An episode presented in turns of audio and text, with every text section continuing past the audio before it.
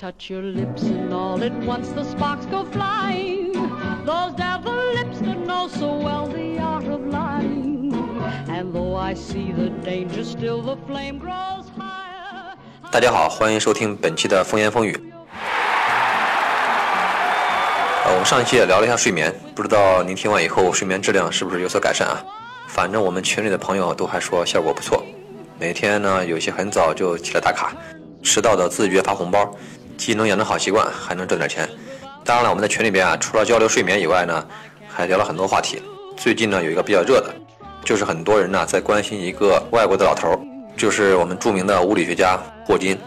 可能啊，您不是搞物理的，但是呢，霍金他研究的这些东西啊，其实关系到我们每个人，至少呢，关系到我们每个人的后代。他不仅呢提出了黑洞的理论。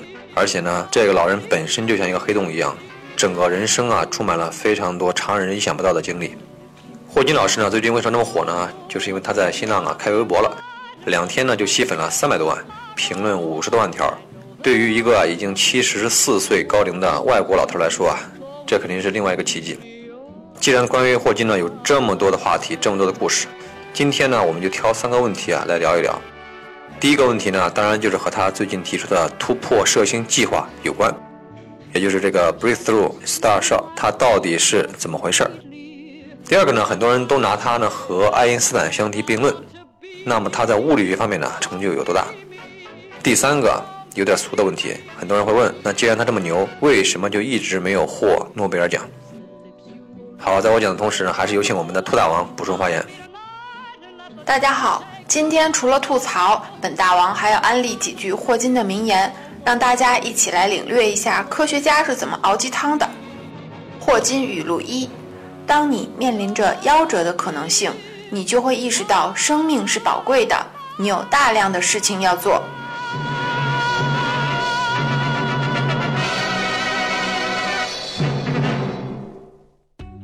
好了，我们刚才说了，霍金开通微博以后啊，总共发了三条微博。其那么其中一条呢，就是有关于突破射星的这样一个计划。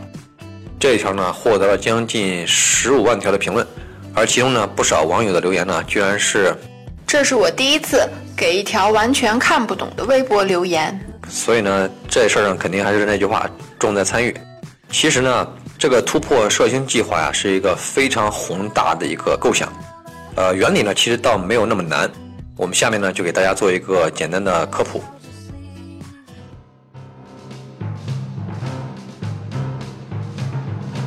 简单来说呢，就是霍金呢，他们将要启动一个超级的科研项目，造一个微型的宇宙探测器。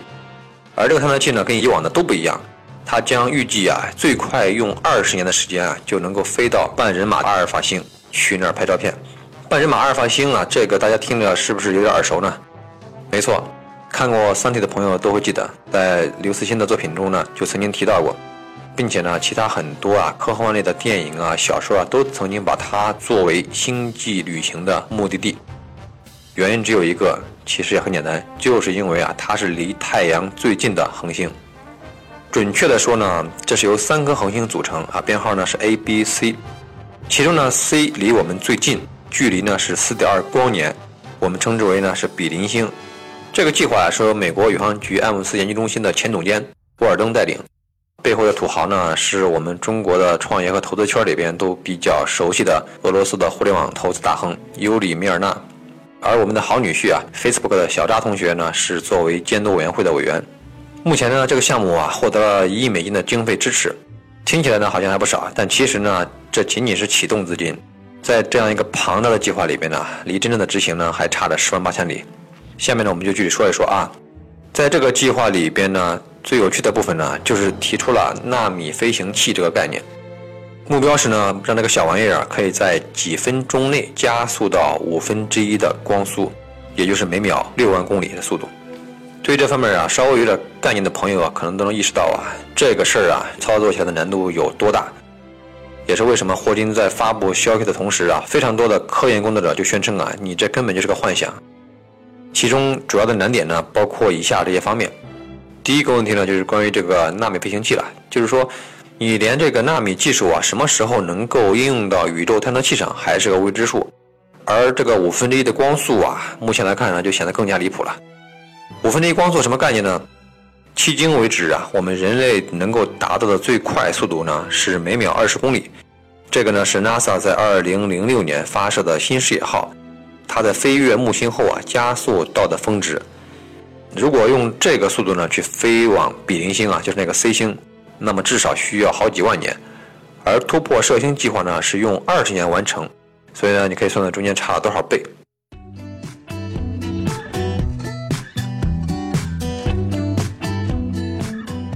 第二个难点呢，当然就是能源问题了。飞行器需要能源去供应它，不断的去往前飞嘛。这个突破射星计划里边呢，目标是要在地面上啊建设一个激光的能源，然后呢通过地面的发射器啊发射激光照射到飞行器上面，使它能够保持高速的运动。而按照霍金的说法呢，这个飞行器啊，那重量可能是要以克来计算的，那体积肯定不会很大。那么呢，在几光年之外啊，激光源如何才能够瞄准这样一个小东西呢？这是一个大问题。另外呢，我们知道啊，光的能量啊是与距离的平方成反比的，也就是说，飞行器跑得越远，我们这个光呢能够提供给它的动力就越弱。所以呢，这也是另外一个非常棘手的问题。那这个问题呢，霍金老师又是打算怎么解决呢？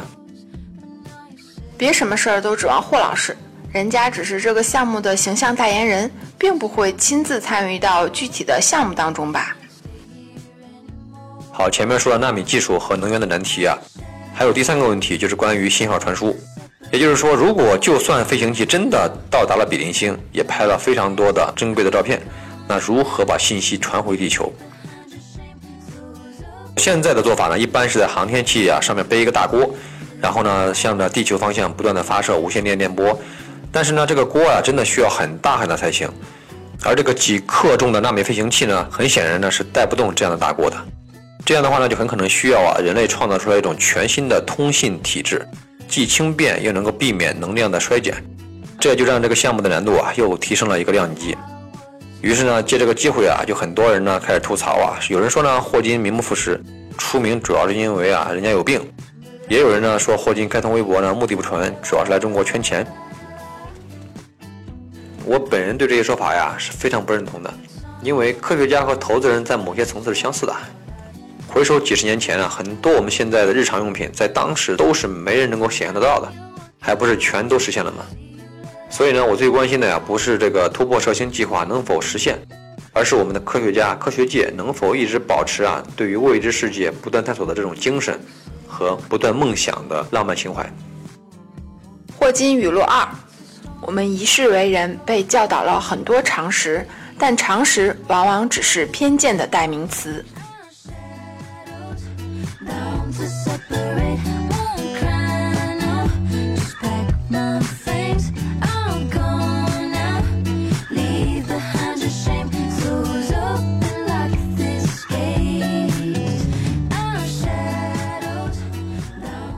聊完了霍金的突破射星计划。我们呢还是要回顾一下他过去的成就，毕竟还是有很多人跳出来质疑他，说他的知名度啊主要是来自于他的身体状况。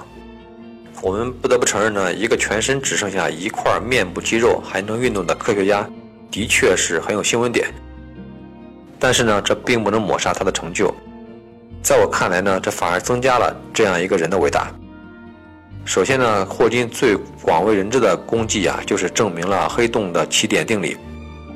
这为我们理解宇宙的本源奠定了基础，让人们开始啊重视整体微分几何，也开始重新思考整个宇宙的起源。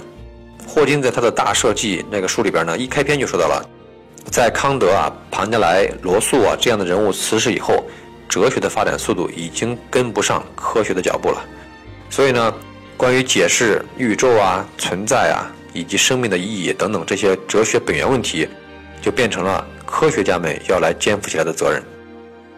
霍金的第二个成就啊，就是早在1973年呢，他就通过计算得出结论：黑洞在形成的过程中呢，质量减少的同时啊，不断的以能量的形式向外界发出辐射，这就是著名的霍金辐射。或许呢，这个理论至今仍然存在着悖论，但正是它的出现呢，才揭示了黑洞与热力学的紧密关系，由此呢，引出了很多啊关于黑洞热力学的研究成果。第三个呢，就是欧式路径的积分理论，将量子场论的路径积分和统计上的配分函数对应起来，霍金呢，利用这套东西啊，做出了史瓦西黑洞的像。我代表广大听众承认霍金的伟大了。那么，请你说点人类能听得懂的话吧。好吧，好吧，其实霍金的贡献还有很多很多，只是啊，他这个人的身世过于传奇，所以很多人才把注意力放错了地方。有些人呢说他是继爱因斯坦之后最杰出的理论物理学家，这个评价呢，我们暂且不表态，因为呢，我也知道当代一些同样杰出的物理学家，比如说莫里·盖尔曼、史蒂文·温伯格等啊，都取得了不输于霍金的成就。但是呢，有一点可以肯定的，就是他通过自己的智慧与幽默感，打破了物理学的城墙，让我们很多人也能够窥见其中的乐趣和意义。仅《时间简史》啊这一本书啊，就被翻译成了四十多种语言，全球啊狂销一千多万册。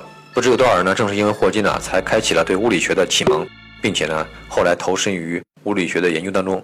所以呢，仅就这点来说呀，霍金就已经是功德无量了。那为什么霍金到目前为止都没有得过诺贝尔奖呢？这个问题问得很好，答案也非常简单。因为诺贝尔物理学奖啊，授予的对象必须是经过实验证明，而霍金的主要成就呢，还都停留在理论阶段，暂时呢还无法用实验证实，所以呢，他只能继续当一个无冕之王。顺便提一句啊，其实当年爱因斯坦也遭遇过同样的境遇，几经周折才终于拿下诺贝尔奖。却并不是因为相对论，而是因为呢，他用实验完整的证明了光电效应理论。当年学理科的同学们应该能够回忆起来，高中学过这个东西。霍金语录三：生活是不公平的，不管你的境遇如何，你只能全力以赴。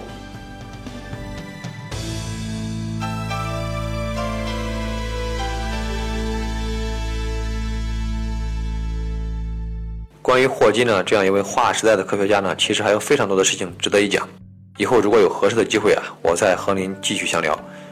前两年呢，有一部讲述霍金生平的电影，叫做《万物理论》，个人觉得很值得一看。电影的重点呢，并没有放在霍金的科学家的身份上面，而是呢，把他当成一个同学、丈夫、父亲，通过他的婚姻、情欲啊，以及生离死别，来阐述了一个天才的人生观。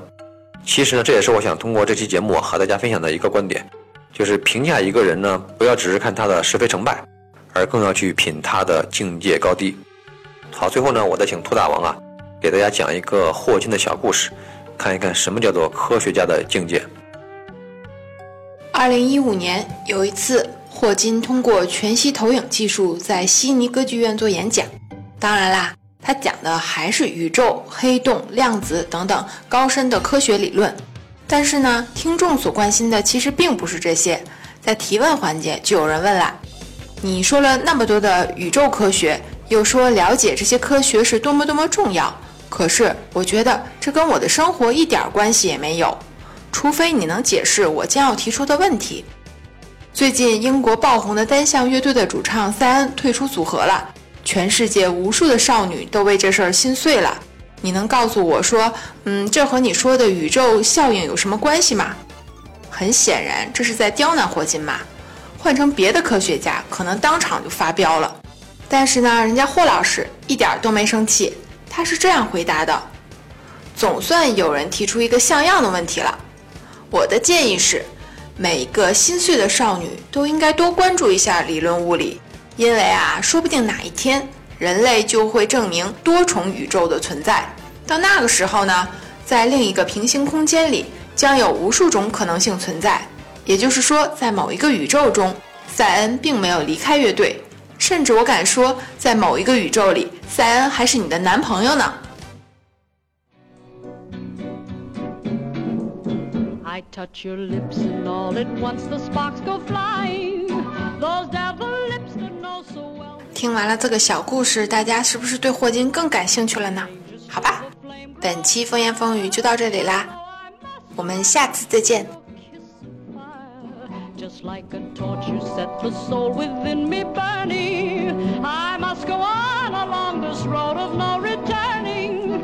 And though it burns me and it turns me into ashes, my whole world crashes without your kiss of fire. I can't resist you. What good